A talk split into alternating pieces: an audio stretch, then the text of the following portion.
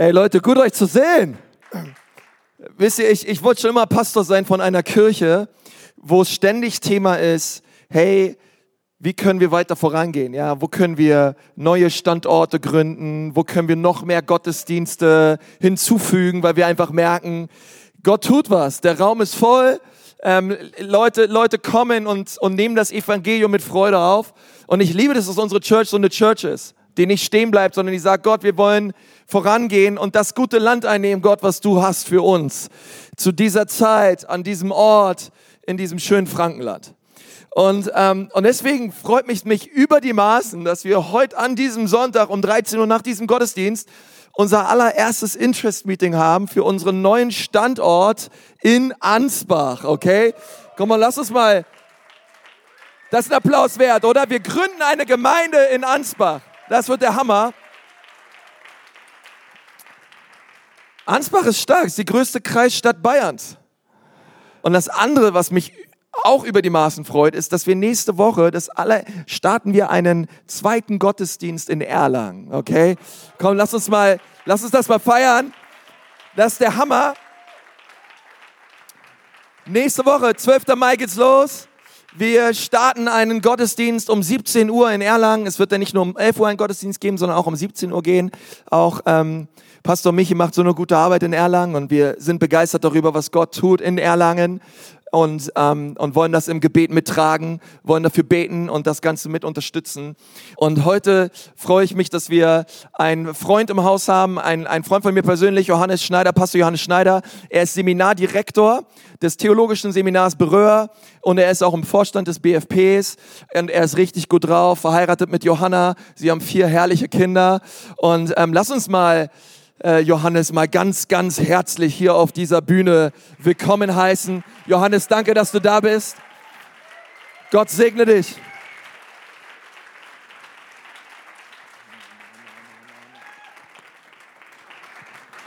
Ja, guten Morgen oder Mittag. Schön bei euch zu sein, hier in der Ecclesia Church wie spricht man das aus, Ekklesia oder Ecclesia oder wie auch immer. Ich bin ja schon so lange in diesem Laden, dass ich das immer noch nicht weiß, ist ein, keine Ahnung, das ist die Frage, Griechisch oder Latein. Okay, ja, Glaube und Taten. Das ist unser Thema, das ist eure Reihe und ich bin freue mich total zu sehen, was Gott bei euch hier tut in Nürnberg, in Erlangen und Benno mit mit all den Typen, die doch heute dazukommen in Ansbach. Ob Ansbach wirklich Nabel der Welt ist, das weiß ich allerdings nicht. Ähm, naja, naja, Geschmackssache. Aber was, was wirklich der Fall ist, jeder, der dort in Ansbach wohnt, ist auf jeden Fall im Fokus Gottes im Fokus Gottes. Und wenn du heute Morgen hier bist in diesem Gottesdienst, mitgeschleppt von irgendeinem Kumpel, Freund, wer auch immer, ähm, Nachbar und vielleicht halb mitgezerrt und denkst, was soll ich hier? Ich habe eine gute Nachricht für dich. Du bist im Fokus Gottes. Du bist im Fokus Gottes und Gott hat ein Auge auf dich schon lange geworfen, weil er dich liebt. Er mag dich und er hat einen Plan mit deinem Leben. Ich freue mich, dass was auch geht in Deutschland. Ich darf ja unsere Kirchenfamily, wie auch immer, unseren Verband, Ekklesia-Verband in Deutschland leiten. Und es entstehen immer mehr Gemeinden. Ansbach nächstes. Momentan bin ich Teil einer Gründung in Frankfurt. Ich weiß, dass in Ehingen was startet. Ich weiß, dass wir in, ähm, in, in, in Baden-Württemberg was starten werden jetzt. Es kommt immer mehr. Warum? Weil Gott Menschen liebt. Wir ihnen einen menschenverliebten Gott. Und wenn wir gemeinsam unsere Kräfte zusammentun, wenn wir uns unterstützen, wenn wir uns gegenseitig anfeuern, wenn wir uns gegenseitig helfen, dann geht was in Deutschland. Da geht was. Und ähm, ihr seid Teil davon. Dafür, darüber freue ich mich sehr, sehr. Okay, das Thema Glauben Taten, 50-50, hat euer Campusmaster mir gesagt, soll ich noch mal sagen. Dieser Titel ist ja ehrlich gesagt gut und gleichzeitig kann aber auch irreführend sein. Nämlich kann insofern irreführend, als ob wir Christen den Glauben und die Taten betonen, im Sinne von ergänzend, im Sinne von äh, die zweite Hälfte, im Sinne von dieses, da, wir müssen was dazu leisten, aber so ist der Titel nicht gemeint. Der Titel ist gemeint im Sinne von zum Glauben gehören Taten. Und in dieser Hinsicht 50-50. Nur, weil wir wollen ja alles Dinge richtig verstehen. Warum ist es so wichtig? Weil es in der Kirchengeschichte eine Fehlentwicklung gab. Oder zwei eigentlich, die seit 2000 Jahren immer wieder die Kirche in dieser Welt, egal wie sie den Namen haben, geprägt haben. Entweder der eine, die eine Fehlentwicklung ist in das Gesetzliche, wo der Mensch so aus eigener Leistung ins Religiöse, ins, ins Regelnhaltende. Und wenn du mal manche Leute auf der Straße fragst, was sie vom Christentum glauben oder was sie denken, was für ein Bild sie von Christen haben, dann haben sie genau dieses Bild. Irgendwelche komischen Typen, die nicht im 21. Jahrhundert angekommen sind, die irgendwelche Regeln noch vertreten und meistens nur mit dem Zeigefinger unterwegs sind und alle anderen verurteilen und sagen, damit will ich nichts zu tun haben. Leider eine Entwicklung, die die Kirche oft erlebt hat. Und diese Fehlentwicklung ist definitiv das, was wir nicht sein wollen, was wir nicht leben wollen. Die andere Fehlentwicklung, die ist aber Thema heute Morgen, ist, dass Christen so eine Art, ja, den lieben Gott, der, der uns alle sowieso lieb hat und des, der immer nett ist und irgendso, irgendwie immer Ja zu uns sagt. Und wir wollen ja auch niemanden irgendwie konfrontieren und wir sind ja einfach angepasst. Und dieses Christsein, was nur noch leere Worte hat, aber keine verändernde Kraft, keine Alternative ist zu dem Leben in dieser Welt, ist irrelevant ist irrelevant. Warum ist es irrelevant? Weil es Menschen keine Antwort mehr gibt. Wenn das Christsein keinen Unterschied mehr macht in dieser Welt, wofür brauchst du es? Wenn dein Auto in deiner Garage ist und du musst es immer schieben, dann kannst du es auch stehen lassen. Dann brauchst du es nicht. Und Christsein, was immer geschoben werden muss, was keine Antwort mehr ist, ist irrelevant. Und auf diese diese Gefahr hin, dass Christsein kraftlos wird. Und beides ist eigentlich im Kern eine Kraftlosigkeit. Der gesetzliche, das gesetzliche Christsein ist eine Kraftlosigkeit. Warum? Weil es suggeriert, dass wir es selber packen müssen, dass wir es selber können. Gott macht so ein bisschen und wir machen den Rest. Oder noch schlimmer, wir machen zuerst und dann macht Gott so on top, das Sahnehäubchen drauf. Und das ist definitiv falsch, weil von Anfang bis Ende ist es Gottes Kraft. Von Anfang bis Ende ist es Evangelium, dass Gott das tun kann in unserem Leben, in meinem Leben, was ich nicht hinkriege. Er alleine kann mich retten. Und das andere ist auch eine Leugnung des Evangeliums, eine Leugnung des, der Kraft Gottes, nämlich in der Hinsicht, dass wir kapitulieren vor unserem Herausforderung, dass sagen, mein Herz kann sowieso niemand verändern. Ich bin halt nun mal ein jähzorniger Typ und ich gehe aus, geh aus der Haut. Und das, das ist la vie. Und die Antwort des Evangeliums ist, ja, so bist du, aber so musst du nicht bleiben. So bist du, aber so musst du nicht bleiben, weil die Kraft Gottes kann Menschen verändern. Halleluja. Und diese Kraft habe ich so oft in meinem Leben erlebt. Ich kenne Jesus Christus schon zig, zig, zig, zig Jahrzehnte. So alt bin ich schon. Und ich habe ihn kennengelernt und Manchmal ist es ja so, dass man das Gefühl hat, je länger Leute Christen sind, dass sie dann irgendwie so sich gewöhnen an diese Botschaft. Und ich kann euch eins verraten, wenn du Jesus Christus wirklich erlebst, dann ist es nicht etwas, woran du dich gewöhnen kannst. Das ist immer frisch. Das ist immer frisch. Ich finde ihn so faszinierend. Ich liebe ihn so sehr. Er ist die leidenschaftlichste Liebe meines Lebens weil ich, äh, je mehr ich ihn kennenlerne, umso mehr staune ich, wie er ist. Er ist total spannend. Und heute Morgen hast du die Chance, ihn kennenzulernen. Dass es nicht ein gesetzliches Christsein ist, noch irgendein irrelevantes, sondern die Antwort ist Glaube und Taten. Ein Leben im Glauben, was Auswirkungen hat. Und dazu antwortet der Jakobusbrief folgendes. Was in Jakobus Kapitel 2, Vers 14 bis 17 lesen wir folgenden Text. Und dieser Text ist nichts anderes als eine Antwort auf diese zweite Fehlentwicklung, auf dieses Irrelevante, auf dieses Christsein, was keine Auswirkungen mehr hat. Es fängt an, was nützt es? Was nützt es? Und diese Frage ist, die ist relevant. Wenn ich etwas haben will, dann will ich wissen, was bringt das mir? Was nützt das Ganze? Und es gibt ein Christsein, was nicht nützt. Es, das gibt es tatsächlich. In unserer Republik leider haufenweise. Muss mal fragen, wie die Statistik sagt, wie viele Menschen in Deutschland Christen sind. Und dann schaust du ihr Leben an und denkst dir, na, was nützt es? Und diese Frage stellt Jakobus hier. Was nützt es? Warum? Meine Geschwister, wenn jemand behauptet, ich habe Glauben, aber er hat keine entsprechenden Taten vorzuweisen, kann der Glaube als solcher ihn retten? Angenommen, ein Bruder oder eine Schwester haben nicht genügend anzuziehen und es fehlt ihnen an dem, was sie täglich zum Essen brauchen. Wenn jemand von euch zu ihnen sagt, ich wünsche euch alles Gute, hoffentlich bekommt ihr warme Kleider und könnt euch satt essen, ich mag euch, ihr seid einfach sympathisch, deswegen wünsche ich euch alles Gute. Was nützt es ihnen? Genauso ist es mit dem Glauben. Wenn er keine Taten vorzuweisen hat, wenn da nicht ein Output ist aus diesem Glauben, dann ist der Glaube tot. Sagt mal tot. Und Tod ist etwas Schreckliches. Tod ist nicht nur nicht Leben, sondern Tod ist destruktiv. Es, es breitet sich aus. Es gab in der Antike eine Form der Todesstrafe. Bei den Römern, neben, neben der Kreuzigung, war eine zweite Form der Todesstrafe, dass man einen lebendigen Menschen auf einen Leichnam band. Und somit auf, dass die, die, die, der Leichengift des Lebens zerstörte. Schrecklich. Aber das Gewaltige an dem Glauben in Jesus Christus, an dem Leben im Glauben in Jesus Christus ist, dass dieser Glaube stärker ist als der Tod.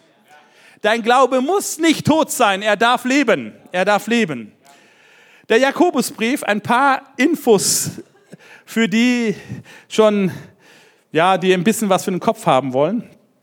Was auch gut ist, weil wir beten Gott auch mit unserem Verstand an. Ähm, der Jakobusbrief, der Verfasser des Jakobusbriefs ist der Bruder von Jesus Christus. Jakobus, so hieß der.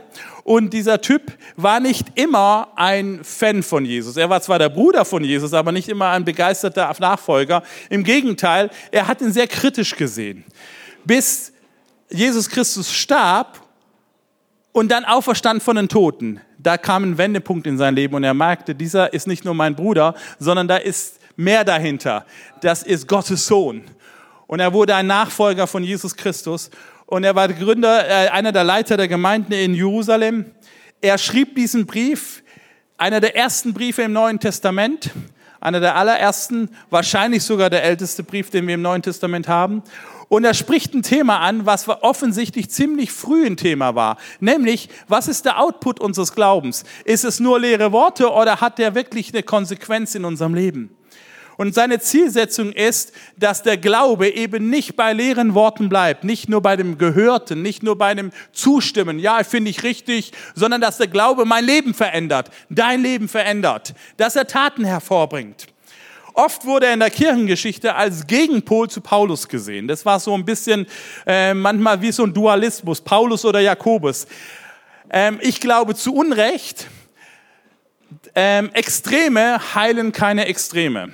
Übrigens ein kleiner Lebenstipp für dich. Extreme werden nie durch Extreme geheilt. Also wenn du rechts in Graben fährst, wirst du nicht besser, wenn du links in Graben fährst. Also das Extreme heilen keine Extreme, sondern die Mitte ist gesund.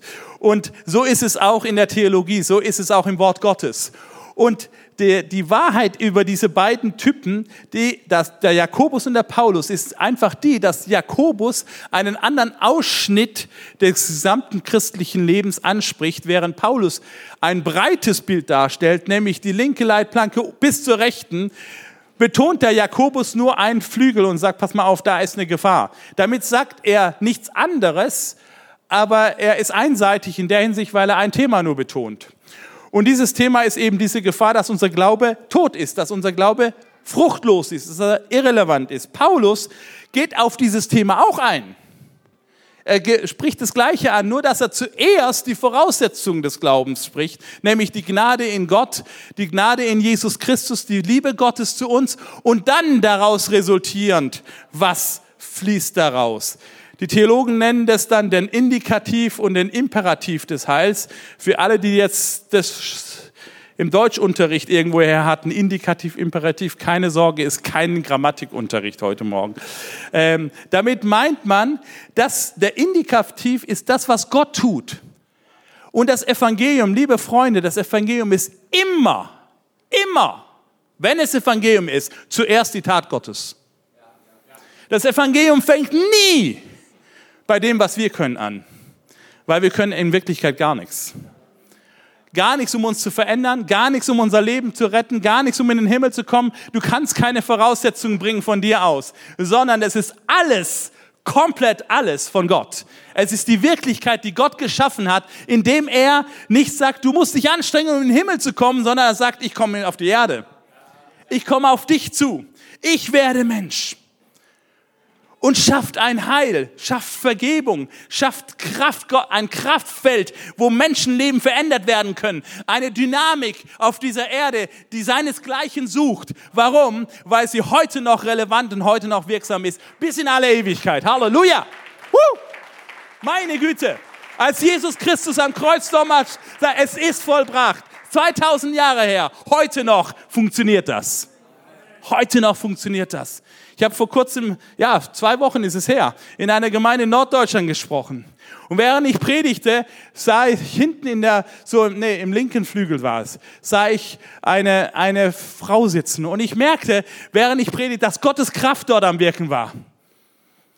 Das spürte ich. Ich wusste nicht, um was es ging, aber ich merkte, da passiert etwas gerade jetzt in diesem Augenblick, während ich sprach.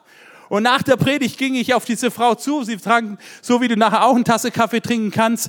Und bin auf sie zugegangen und sie schaute mich an und sagte, ich kann erstmal gar nichts sagen. So, ich muss auch nichts sagen.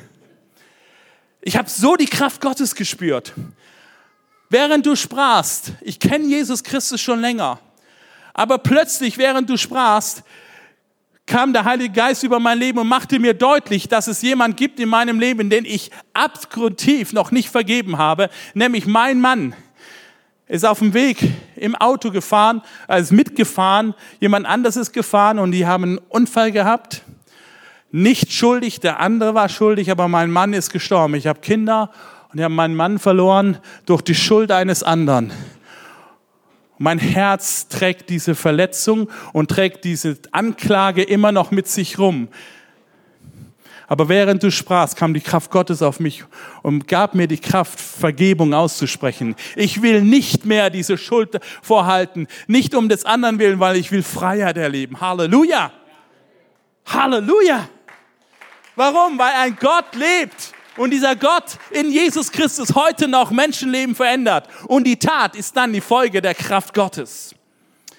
Und damit wir diese, die, diesen Gedankengang von Jakobus verstehen heute, was nützt es? Wie kann mein Glaube glaubwürdig sein? Merkt ihr diesen Satz? Christlicher Glaube ist immer glaubwürdig.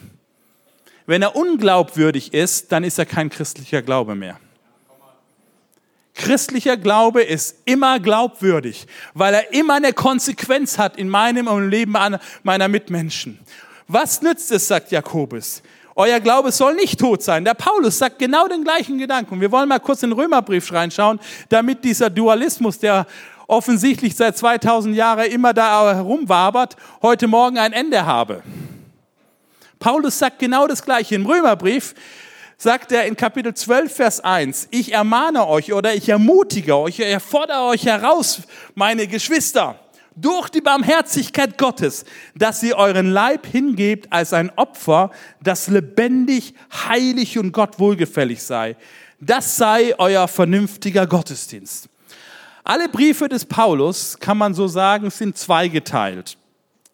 Im groben. Das erste ist immer das, was Gott tut was er schafft, wie er vergibt, wie er erneuert.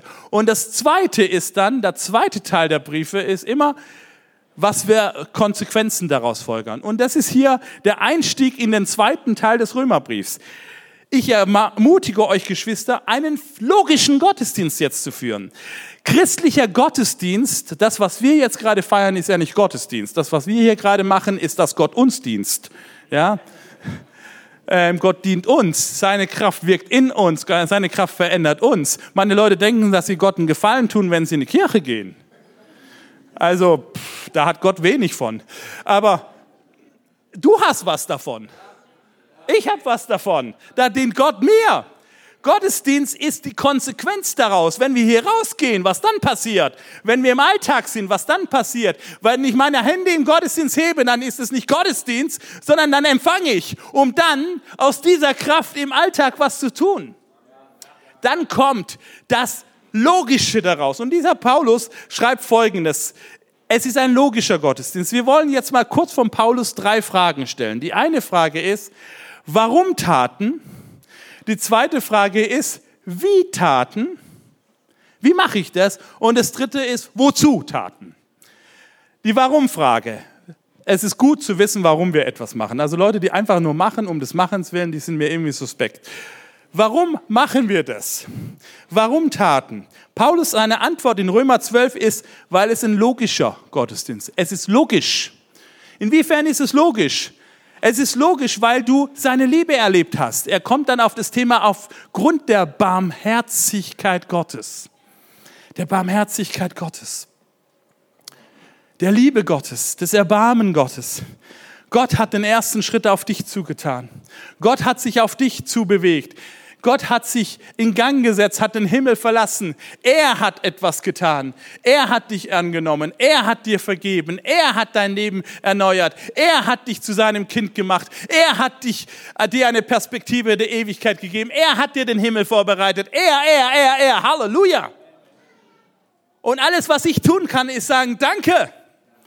Danke. Es ist eine logische Konsequenz, wenn ich diese Gnade erlebe. Ich bin hammer glücklich verheiratet. Ich habe eine Frau, ja. Ist auch ein Geschenk, ja. Meine Johanna, wow.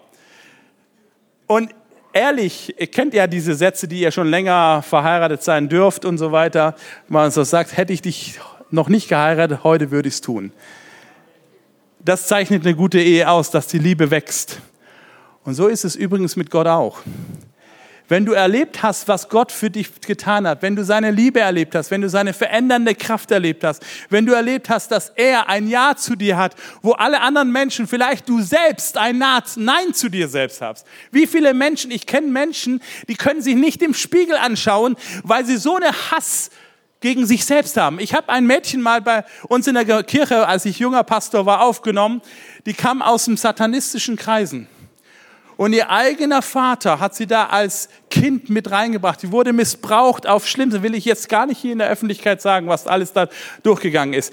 Sie, dieses Mädchen konnte sich nicht lieben. Sie sah auf ihr, wenn die sich im Spiegel anschaute, sah sie nur auf ihrer Stirn geschrieben, wertlos. Wertlos. Missbrauche mich. Und so, so sah ihr Leben auch aus. Bis Jesus Christus in ihr Leben kam. Halleluja bis Jesus Christus dieses Etikett da oben weggestrichen hat, nicht wertlos, sondern wertvoll. Geschaffen von einem himmlischen Vater, der eine ewige Perspektive für dich hat. Deine Mama und dein Papa haben vielleicht dich nicht gewollt, aber der Himmel will dich. Vielleicht sitzt du heute Morgen hier und denkst, ich gehöre auch zu den Menschen, wo keiner mich will. Gott will dich. Und Gott hat einen Plan für dein Leben. Er will dich so sehr, er liebt dich so sehr, dass obwohl wir Menschen weglaufen vor Gott, obwohl wir Menschen oft Gott die kalte Schulter zeigen. Es ist ja manchmal einfacher zu sagen, ich will Gott nicht, als ihn einfach zu ignorieren. Das machen die allermeisten Menschen. Sie ignorieren, sie behandeln ihn einfach wie Luft. Und trotzdem liebt er sie. Trotzdem liebt er dich. Warum? Warum Taten? Weil Menschen diese Liebe erlebt haben weil Menschen diese verändernde Kraft Gottes erlebt haben, weil Menschen erlebt haben, dass dieser Gott wirklich, wirklich, wirklich real erlebbar und sich, ja, wie soll ich sagen, unsterblich oder sterblich, Gott ist sogar sterblich geworden, damit er dich lieben kann. Was für eine Liebe. Was für eine Liebe. Warum? Aufgrund der Barmherzigkeit Gottes. Es ist eine logische Konsequenz.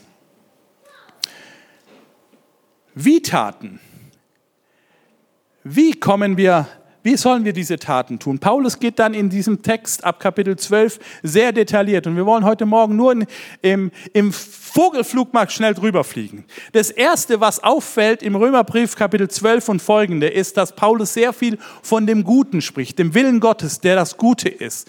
Heute Morgen möchte ich dir sagen, alles, was Gott für dein Leben vorhat, ist gut. Vielleicht kann du, kannst du es noch nicht ganz erfassen, weil du die Wegstrecke noch nicht zu Ende siehst.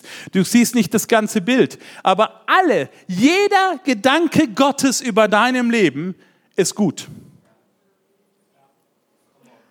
Ist wirklich gut. Ich könnte so viele Geschichten erzählen, wo in meinem Leben Gott etwas von mir gesagt, verlangt hat, wo Gott sagte, mach mal das. Und ich hatte Angst davor, ich hatte Zweifel, ich hatte Unglauben, ich hatte ähm, ja, Panik davor manchmal. In dem Augenblick, wo ich es tat, habe ich erlebt, dass Gott Gutes meint. Dass Gott Gutes meint. Das Gute. Und es fängt an, wie Paulus sagt hier, unser Denken muss erneuert werden, dass unser Denken anders wird. Das Problem ist, in Kapitel 1 des Römerbriefs beschreibt Paulus, dass die Sünde unser Denken kaputt gemacht hat. Das heißt ja nicht, dass wir nicht mathematisch denken können, sondern dass wir, dass wir nicht mehr erkennen, was Gottes Plan für unser Leben ist. Und dann fängt, fängt der Mensch an, egoistisch zu leben. Er fängt an, komisch zu, komische Sachen zu machen. Er fängt an, pervers zu denken. Er fängt an, in, in, vor allen Dingen, das ist die Hauptproblematik von uns Menschen, egoistisch zu sein, auf sich selbst fokussiert zu sein und merkt gar nicht, wie er sich dadurch zerstört. Und das Heil in Gott, das Heil in Jesus Christus ist, dass dieses Denken sich ändert. Dass Gottes Denken in mein Leben reinkommt. Am Anfang kommt, ist immer das Denken, was habe ich davon? Gott hat nie gedacht, was hat er was davon, sondern Gott denkt, was hast du davon? Was hast du davon? Und dieses Denken kommt in unser Leben rein. Wir, wir fangen an zu denken, was hat der andere davon? Der dritte Aspekt, der in diesem Text deutlich wird, ist, dass eine Gabe immer auch eine Aufgabe ist. Eine Gabe ist immer auch eine Aufgabe. Immer dann, wenn Gott dich beschenkt, egal was Gott dir beschenkt, an Schenken, äh, an Gaben gibt, egal, es ist immer auch eine Aufgabe. Das ist ein Aspekt, warum ihr Dreamteams habt in dieser Kirche. Und wenn du noch nicht in einem Dreamteam drin bist, ist deine Chance, das zu tun. Das du nicht nur ein Beschenkter wirst, sondern ein Schenker wirst. Ein Geber wirst. Jemand, der etwas weitergibt, wo der Glaube Ausfluss hat. Und das führt zum vierten Aspekt, nämlich dass das Ganze in Ergänzung lebt. Wir brauchen einander. Der Höhepunkt von all dem aber ist die Liebe Gottes. Die Liebe Gottes oder Jesus Christus. Es geht um die Liebe Gottes, die sichtbar werden soll in dieser Welt. Kirche hat einen einzigen Grund. Alles, was wir tun, hat einen einzigen Grund. Es soll diese Liebe Gottes in Jesus Christus greifbar machen für Menschen, die heute leben. Erfahrbar, erfassbar machen. Dass Menschen das verstehen. Dass Menschen es anpacken können. Dass Menschen es in ihrem Kontext verstehen. Ich habe Ihnen schon im ersten Gottesdienst das erzählt. Ich will diese Geschichte nochmals erzählen. Ich erzähle eigentlich nicht gerne zwei Geschichten im gleichen Gottesdienst. Ähm, aber ich erzähle sie trotzdem nochmals. Ich, mein, mein Pastor in Frankfurt, der Chrissy und seine Frau Janina, wir gründen ja gerade eine Kirche in Frankfurt und ähm, macht richtig Spaß richtig herausfordernd, aber Gott tut da was. Es ist extrem cool, wie Gott Menschen zusammenfügt. Und es wird in Ansbach genauso passieren. Genauso passieren. Da kommt, die waren in, in, in Barcelona im Urlaub. Und Chrissy hatte uns am Sonntag davor kurz als Team so einen Gedanken, wir haben noch keine Gottesdienste, einer Input gegeben und der war, geh davon aus, dass Menschen geliebt werden wollen. Und bei mir tickert dann sofort etwas und sagt, das stimmt in Deutschland aber nicht.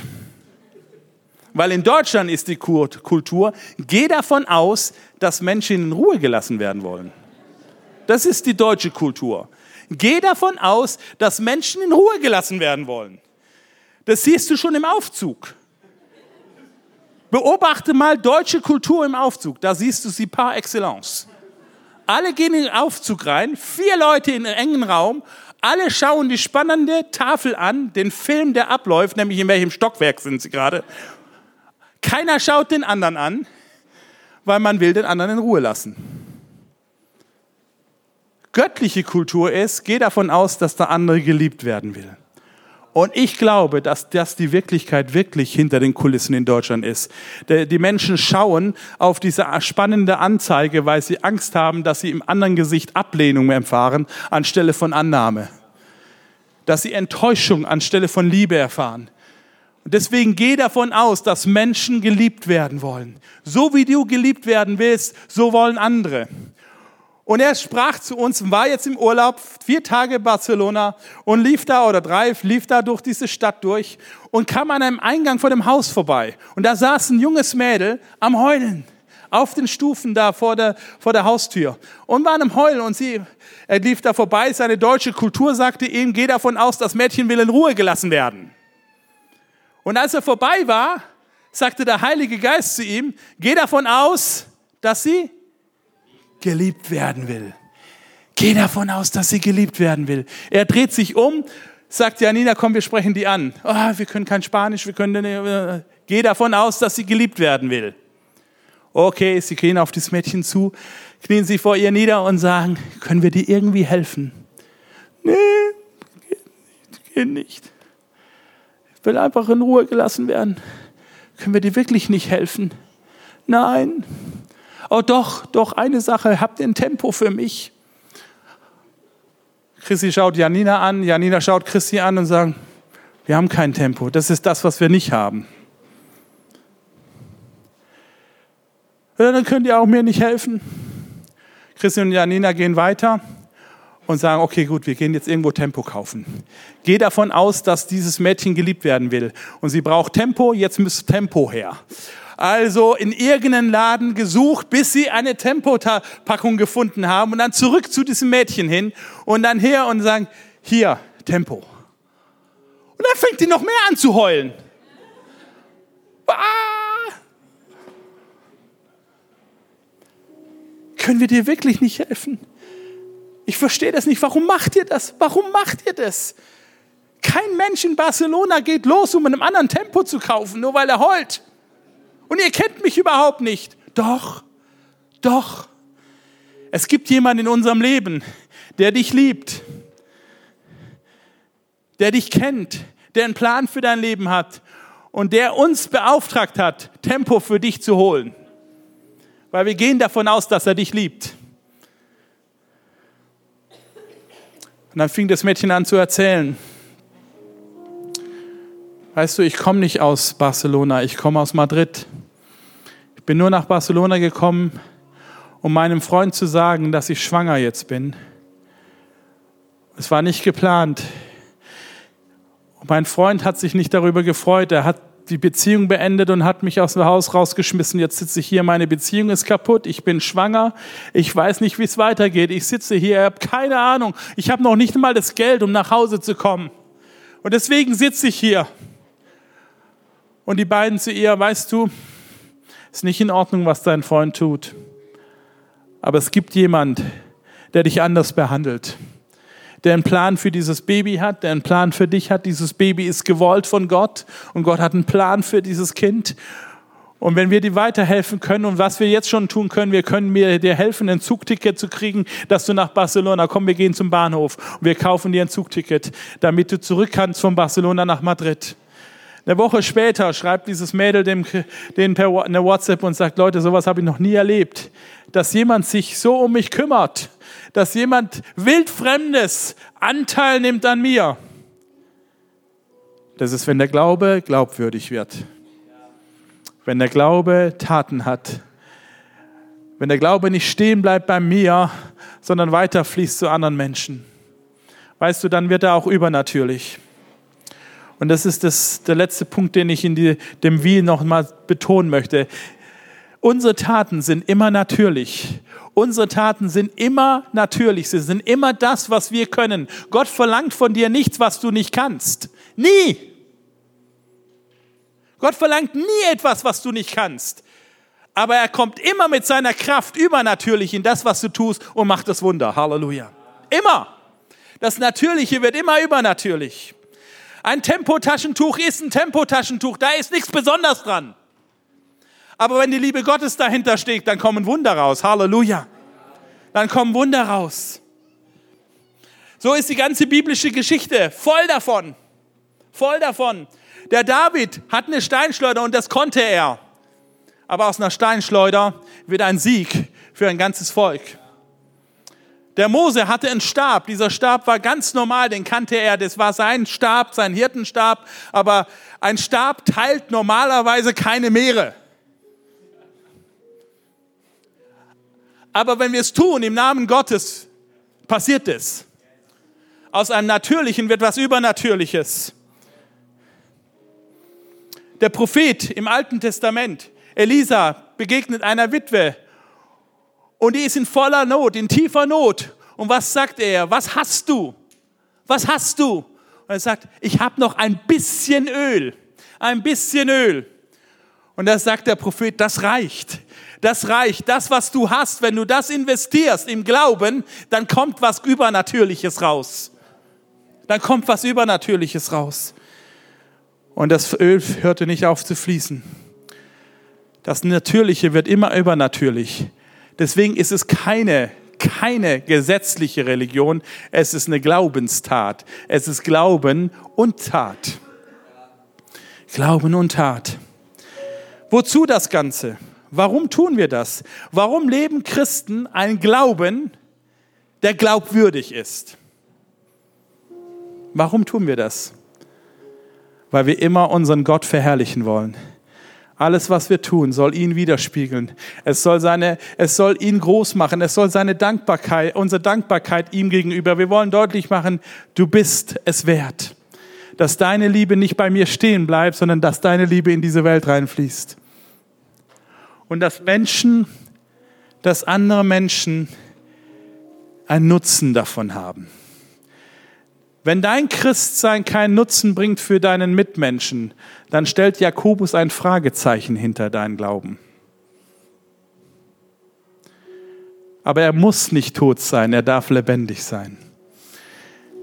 Ich möchte euch eine abschließende Geschichte erzählen. Sie ist schon lange, lange her, viele Jahre passiert aber sie drückt genau das aus.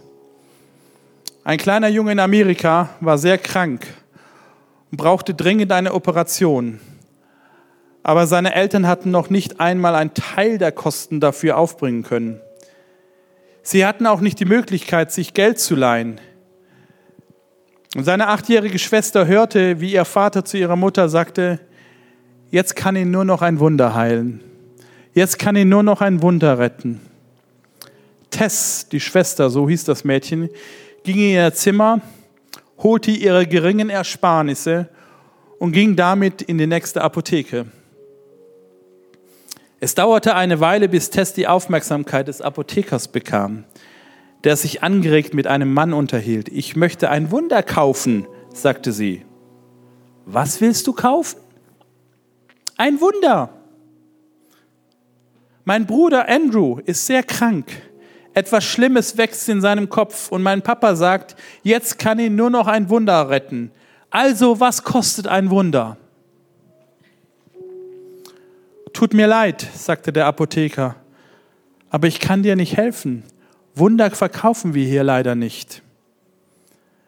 Da fragte sie der andere Mann, was für ein Wunder brauchst denn dein Bruder? Ich weiß es nicht, antwortete Tess mit Tränen in den Augen. Ich weiß nur, dass er dringend eine Operation braucht, aber mein Papa kann sie nicht bezahlen und deshalb will ich mein Geld dafür hergeben. Wie viel hast du denn? fragte der Mann. Ein Dollar und elf Cent, sagte Tess, kaum hörbar. Mehr habe ich nicht, aber wenn es nötig ist, kann ich auch noch mal schauen, ob ich vielleicht noch mehr dafür besorgen kann. Na, so ein Zufall, sagt der Mann lächelnd. Ein Dollar und elf Cent. Das ist genau der Preis für ein Wunder für kleine Brüder. Er nahm ihr Geld in eine Hand, ergriff ihre Hand mit der anderen und sagte, bring mich zu, nach, zu dir nach Hause. Ich möchte mir deinen Bruder ansehen und deine Eltern kennenlernen. mal sehen, ob ich die Art Wunder habe, die du brauchst. Dieser Mann war ein Chirurg, der auf Neurochirurgie spezialisiert war. Die Operation wurde kostenlos durchgeführt und es dauerte nicht lange, bis Andrew wieder zu Hause bei der Familie war. Die Eltern waren überglücklich. Diese Operation war ein richtiges Wunder. Wie viel sie wohl gekostet hat, fragte die Mutter. Tess lächelte. Sie wusste genau, wie viel ein Wunder kostet. Ein Wunder kostet ein Dollar und elf Cent plus den Glauben eines Kindes. Du kannst der Kanal für die Wunder Gottes im Leben anderer Menschen sein. Dein Glaube muss nicht nutzlos sein. Du kannst einen Unterschied machen in dieser Welt. Und was du brauchst, ist ein Dollar und elf Cent. Was du brauchst, ist das, was du hast. Wenn du das im Glauben gibst, wird Gott das Übernatürliche dazugeben. Weil das ist seine Art. Er macht aus Tod Auferstehung, aus Niederlage Sieg, aus Schuld Vergebung, aus Streit Versöhnung, aus Krankheit Gesundheit. Das ist das Evangelium. Wir wollen beten.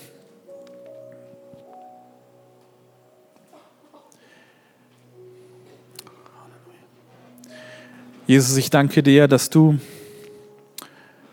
ein Gott bist, der den Himmel verlassen hast und dich erniedrigt hast, Mensch geworden bist, um das Verlorene zu suchen, es zu finden, das Geknickte aufzurichten, das Verletzte zu heilen, das Schuldige zu vergeben.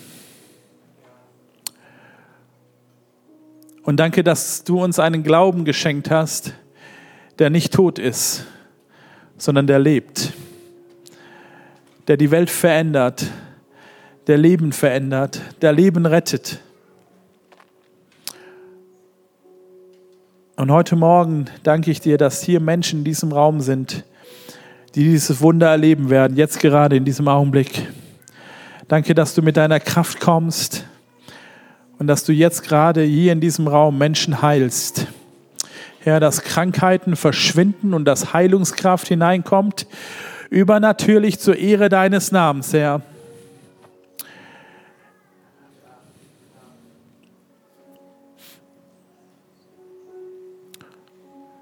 Wenn du hier bist und du bist krank, dann möchte ich dir zusprechen, dass wir einen Gott haben, der heute noch heilt. Deswegen beten wir für Kranke. Wenn du hier bist und du möchtest dieses Gebet haben, darfst du jetzt gerade an, dieses, an der Stelle, wo du bist, für dich das in Anspruch nehmen und wir beten gemeinsam, Jesus Christus, du bist unser Retter und unser Heiler. Wir beten, dass du jetzt mit deiner Heilungskraft kommst und das Wunder tust.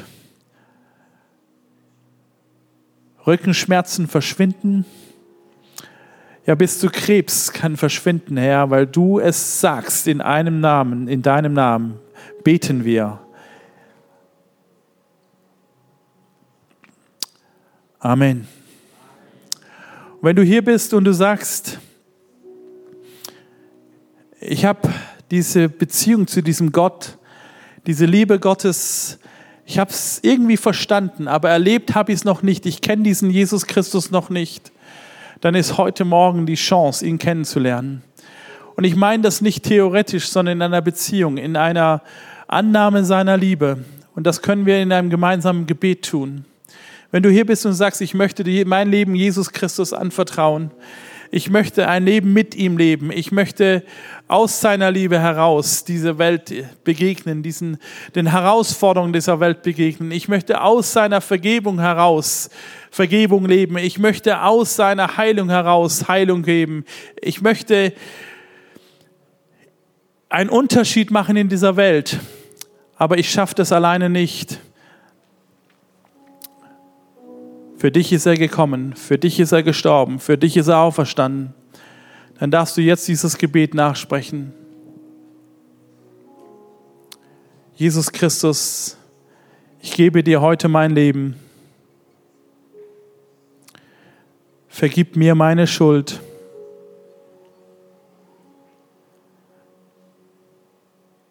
Danke, dass du mich liebst. Danke, dass du für mich gestorben bist. Danke, dass du auferstanden bist.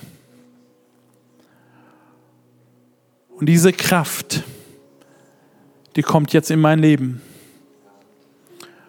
und macht aus einem Menschen ein Kind Gottes.